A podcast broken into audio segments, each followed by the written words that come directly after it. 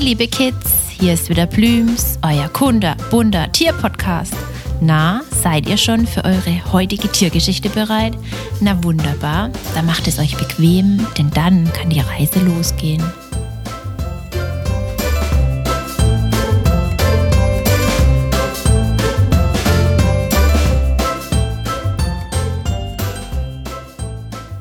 Heute gehen wir in die kälteren Regionen unserer Erde und schauen, wer sich meistens in den nördlichen Teilen so herumwühlt. Und herumwühlen trifft es ganz gut. Wir lernen heute nämlich die Lemminge kennen. Und das nicht nur einfach so.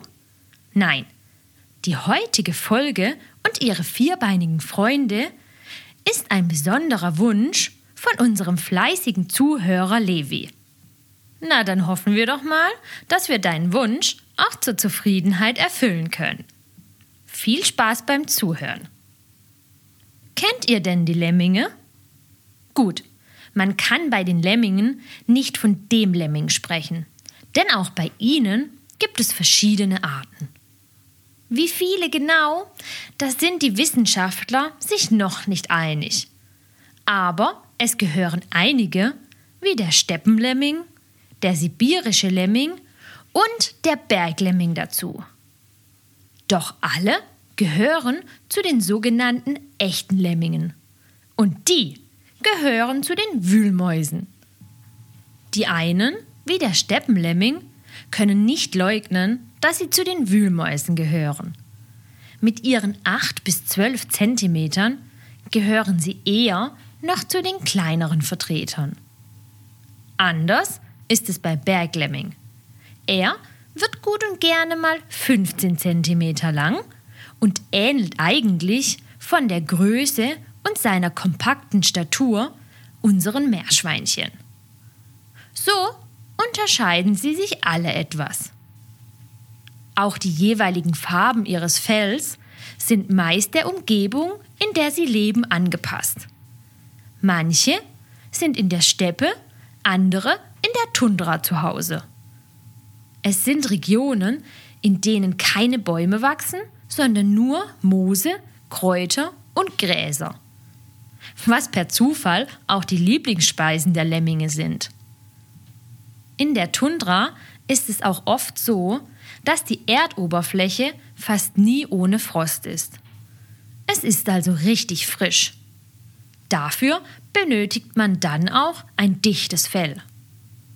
Da es dort kaum höhere Gewächse oder gar Bäume und Sträucher gibt, ist es umso wichtiger, dass die kleinen flotten Vierbeiner mit ihrer Fellfarbe gut vor ihren Feinden wie den Schneeeulen, Wölfen, Polarfüchsen oder den Wieseln geschützt sind.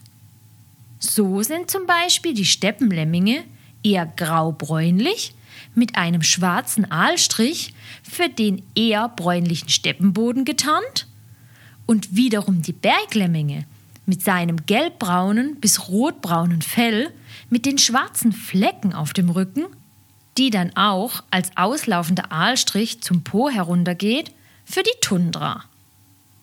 Quizfrage. Wisst ihr noch, was ein Aalstrich ist?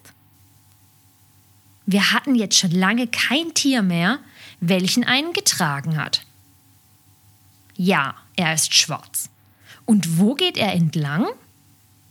Auf dem Rücken, meist von Kopf bis Po. Durch ihre kurzen Beine sind sie für ihre Größe unglaublich schnell. Bis zu 5 km/h können sie erreichen. Ihr findet das nicht viel? Klar, in unserer Größe ist das vielleicht nicht so faszinierend, da es einfach ein zügiges Laufen ist.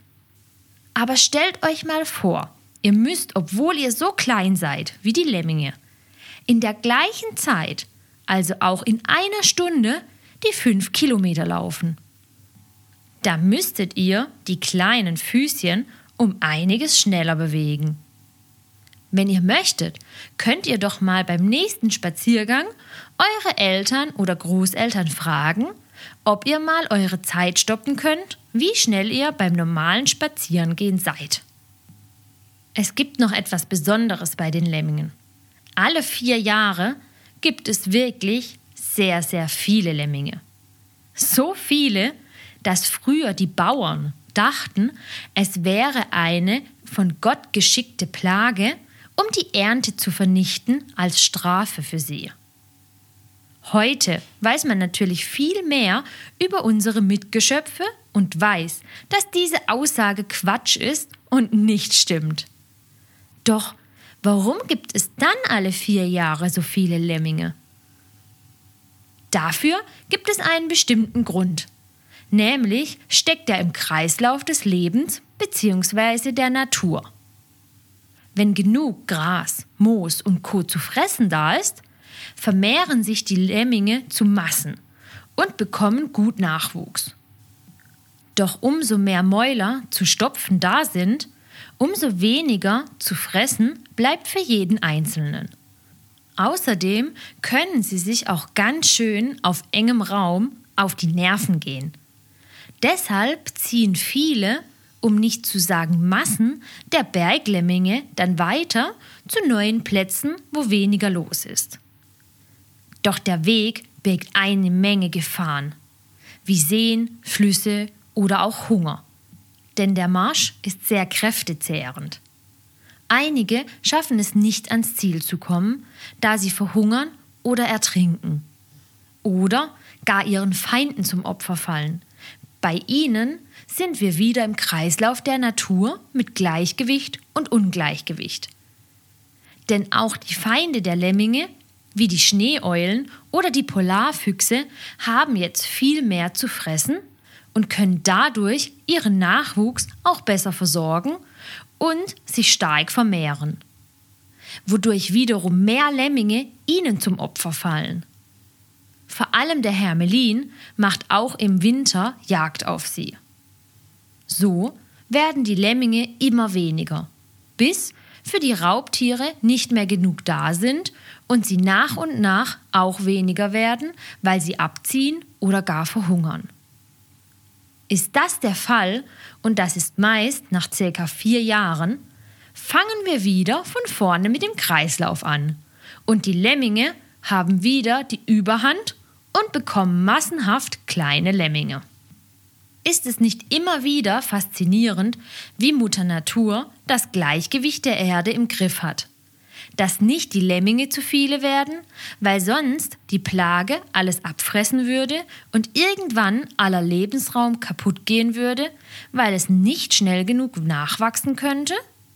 Und dass die Raubtiere wieder weniger werden, bevor sie ihre Beutetiere zum Aussterben bringen würden. Außerdem wollen wir noch mit einem Gerücht aufräumen, welches es über Lemminge gibt. Es hieß, dass Lemminge gemeinsam an einer Klippe stehen und dann herunterspringen und sterben. Das stimmt nicht. Das machen sie nicht. Es ist völliger Blödsinn. Lieber bauen sie große Gangsysteme mit Nestkammern, in denen sie vor der Kälte geschützt sind und die nächste Generation neugieriger Lemminge aufwachsen kann. Sie sind meistens in der Nacht und nur für ein paar Stunden am Tag aktiv. Hättet ihr gedacht, dass die kleinen Erdenbewohner so interessant sind? Und dass sie auch, wie alle anderen Tiere, egal wie groß oder klein sie sind, einen absolut wichtigen Beitrag im Kreislauf der Natur spielen?